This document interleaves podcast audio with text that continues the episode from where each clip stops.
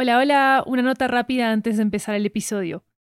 ¿Sabías que Mija Podcast tiene su propio audiolibro con material exclusivo y nunca antes escuchado? Se llama Mija Podcast, el audiolibro. Es una colección de memorias y reflexiones de su creadora, Lori Martínez, sobre convertir su propia historia de migración en una historia de ficción.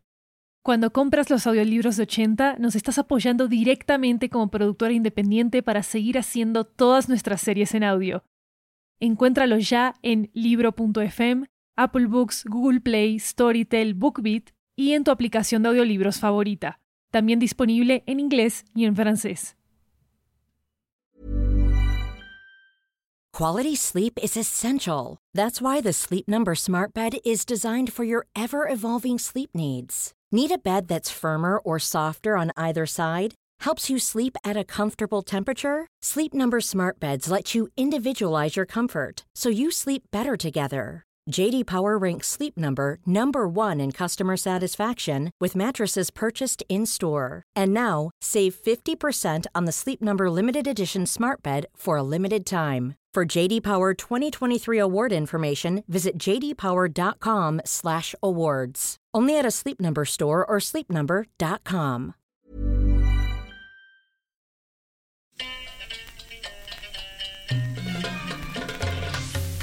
Hola, soy Mija, o Benti en árabe, y este podcast es sobre mi familia. Aquellos vivos, aquellos que se fueron hace mucho tiempo y aquellos que todavía siguen soñando. Ahora, esto es lo que deben saber sobre Mona. Es fuerte, es pensativa y ama a su familia y su cultura con todo su corazón.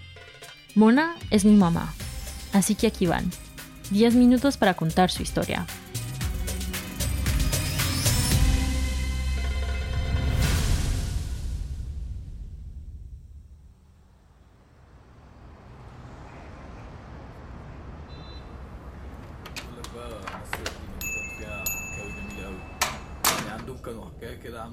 Imagínense un cuarto con una mesa en el centro y telas de todos los colores en las paredes y por todas partes. En este cuarto hay una niña con ojos enormes y verdes. Está sentada al lado de la mesa de madera. Con sus deditos está desenredando un hilo dorado. Y en una de sus manos le brilla un anillo plateado. Es un anillo especial que tiene una inscripción en árabe. Busco refugio con Alá, el Señor del Amanecer.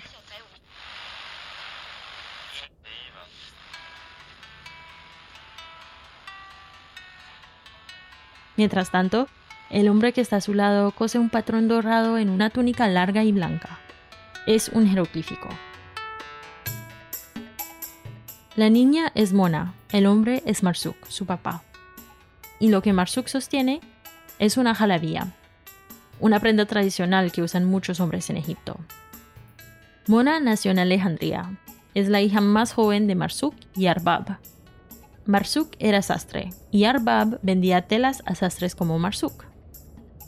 Desde pequeña, Mona adora el trabajo de su padre, que cose símbolos, patrones y jeroglíficos en cada prenda que vende. Cada puntada contaba una historia, ella le preguntaría, Papá, ¿qué es eso? Y Marsuk respondería, un símbolo para evitar el hasad, Habibti.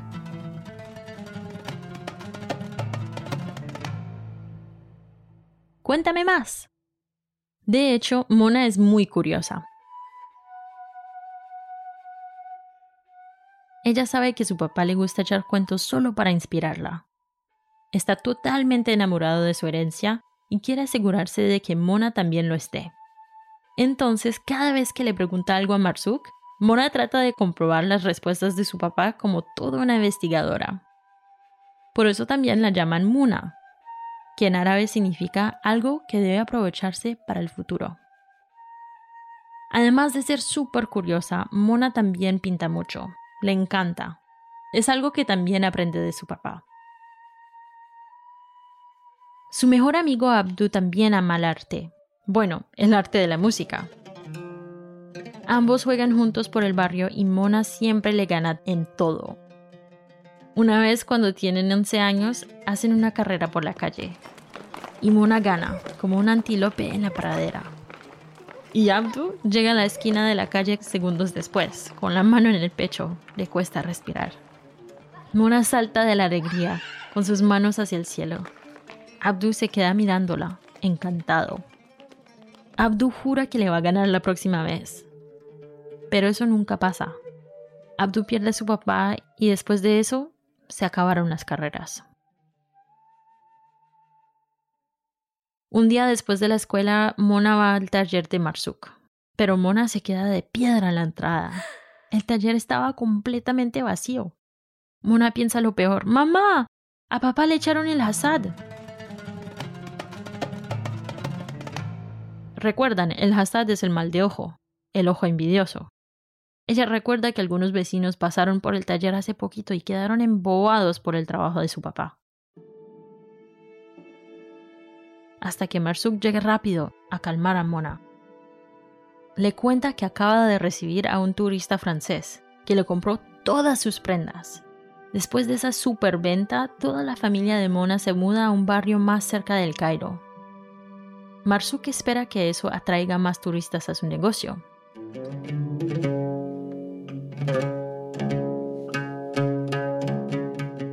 El día que Mona se va del barrio en el que creció, le escribe una nota a Abdu para despedirse.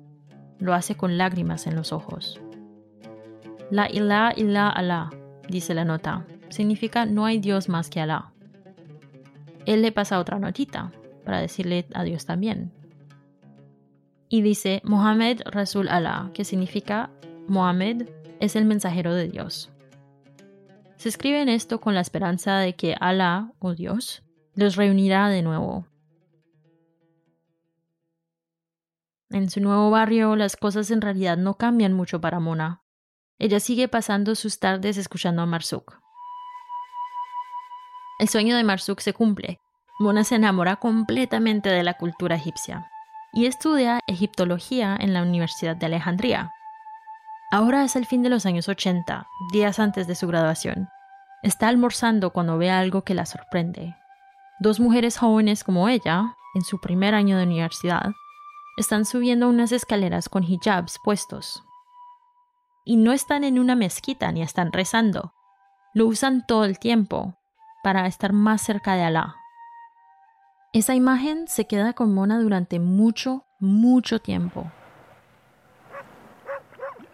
Ese mismo verano, un grupo de hombres del Cairo se acercan a ella y su hermana en una playa alejandrina. Las molestan. Otro chico llega a intervenir y los saca de ahí. Mona lo reconoce de inmediato. ¿Abdú? ¿Eres tú?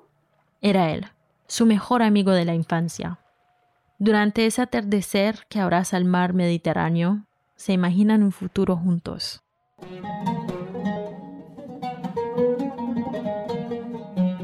Semanas después se comprometen.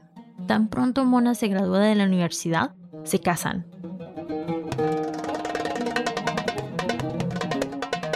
Abdu abre su restaurante en el barrio donde creció y Mona trabaja como asistente de investigación en una universidad local. Empiezan a armar su nido de amor cuando todo cambia, porque a Mona le ofrecen el trabajo de sus sueños, estudiando la herencia del antiguo Egipto en un museo. Lo que pasa es que el museo está en otro país, en Londres, Inglaterra. Mona recuerda el momento exacto en el que le contó la noticia a Abdu. Los dos se sientan en la playa. Ella le cuenta sobre el trabajo y sabe lo mucho que Abdu ama a Alejandría y Egipto. Mona se siente igual. Le dice, Abdu, lo que tú decidas está bien. Siempre estaré contigo. Abdu está muy triste, se le nota en los ojos, pero no dice nada en ese momento. Mira las olas romper contra la arena. Le dice a Mona que le dé un tiempo. Y durante los próximos días reza mucho. Mona también lo hace con su anillo plateado en la mano. Recita un sala istakarra, un rezo que pueda guiarles. Entonces, Abdu sueña un sueño que le da tranquilidad. Y finalmente dice que sí.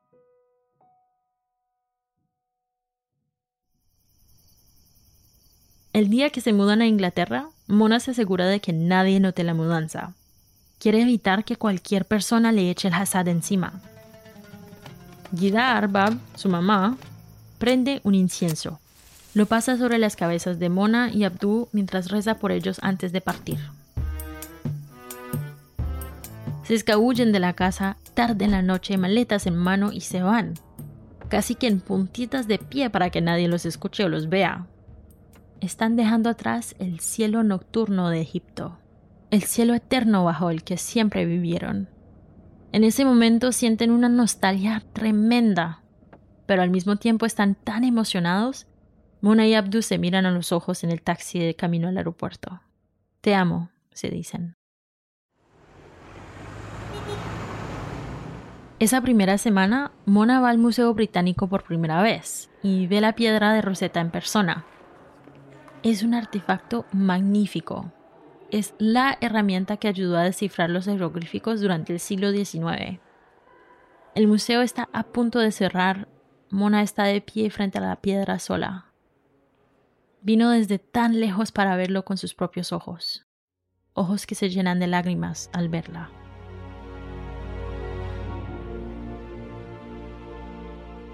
Le pregunté a Mona muchas veces por qué decidió preservar la historia de su propia cultura en otro país, sobre todo en un país que había colonizado el suyo.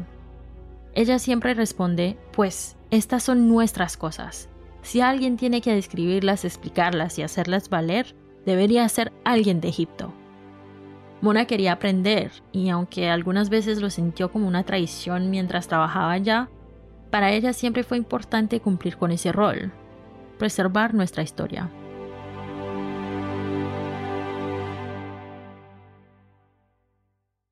Y eso no fue lo único que Mona aprendió sobre ella misma en Londres. También aprendió qué significaba ser musulmana y qué significaba ser una mujer norafricana en Europa. Un día, mientras estaba en una reunión en el museo, un hombre le preguntó sobre su anillo plateado. Lo llama exótico. Mona odia esta palabra le explica que tiene versos del Corán grabados en él. Él responde, Qué curioso, no eres como esas otras mujeres musulmanas. O sea, ni siquiera te cubres la cabeza. Eres tan moderna. Esta escena se le queda a Mona en la cabeza como una picadura. Mona sí es una mujer musulmana. Es una mujer musulmana como cualquier otra mujer musulmana en Egipto, y en cualquier parte del mundo, de hecho. ¿Qué quería decir ese hombre con lo que decía? Se siente intranquila, siente vergüenza. Y un día Mona está rezando en su oficina. No se da cuenta de que un colega acaba de entrar. Su colega se disculpa, pero Mona se sobresalta. Su corazón va a mil por hora, mientras oculta su velo lo más rápido que puede. Pide disculpas una y otra vez y se va rápidamente de la oficina. Mientras está almorzando ese día fuera del museo, piensa en lo que acaba de pasar. ¿Por qué siente vergüenza? ¿Vergüenza de sentirse segura? ¿De honrar su identidad? Mona se queda mirando su comida por un minuto, termina de almorzar, y ahí, entre los londinenses, entiende algo. Esa misma noche, llama a su mamá Arbab. Le dice que quiere usar su velo más allá de los rezos, en su día a día, todos los días.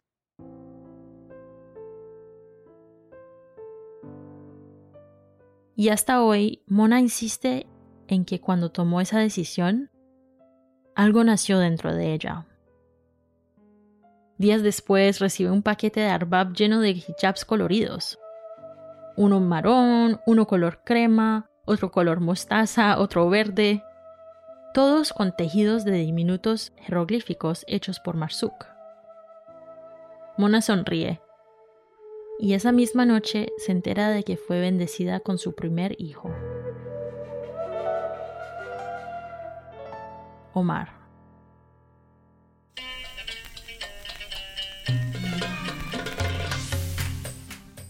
Este podcast fue producido por Studio 80. La historia original es de Rana Abdelhamid y Mona El Bogdadi. Nuestra directora creativa es Lori Martínez. La producción estuvo a cargo de Maru Lombardo. Asistencia de producción en la versión árabe, Seina Abuel Makarem. Asistencia de producción para grabación en campo, Rebeca Saidel y Fadi Samitoson. El tema original es de Gabriel Dalmazo. editores de sonido Luis Raúl López Levi y Maru Lombardo. Gracias especiales a Sadia Asmat y a Alia Muru por habernos guiado en las experiencias árabe y egipcia en Inglaterra. En la versión en español, la voz de Mija es de Lori Martínez. Nuestro diseñador gráfico para esta temporada fue Sebastián Márquez. Este podcast fue producido junto a Saut y está disponible en inglés, español y árabe. Puedes encontrar transcripciones completas en 80studio.com slash mijapodcast. Síguenos en redes sociales arroba mijapodcast. Hasta la próxima.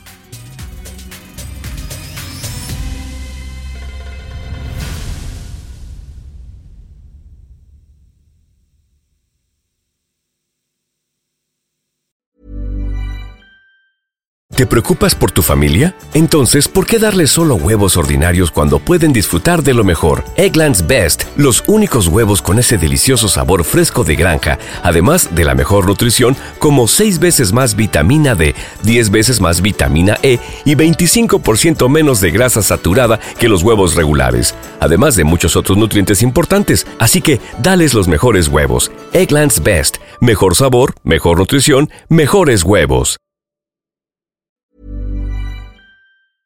¿Sabías que Mija Podcast tiene su propio audiolibro con material exclusivo y nunca antes escuchado? Se llama Mija Podcast, el audiolibro. Es una colección de memorias y reflexiones de su creadora, Lori Martínez, sobre convertir su propia historia de migración en una historia de ficción. Cuando compras los audiolibros de 80, nos estás apoyando directamente como productora independiente para seguir haciendo todas nuestras series en audio. Encuéntralos ya en libro.fm Apple Books, Google Play, Storytel, BookBeat y en tu aplicación de audiolibros favorita. También disponible en inglés y en francés.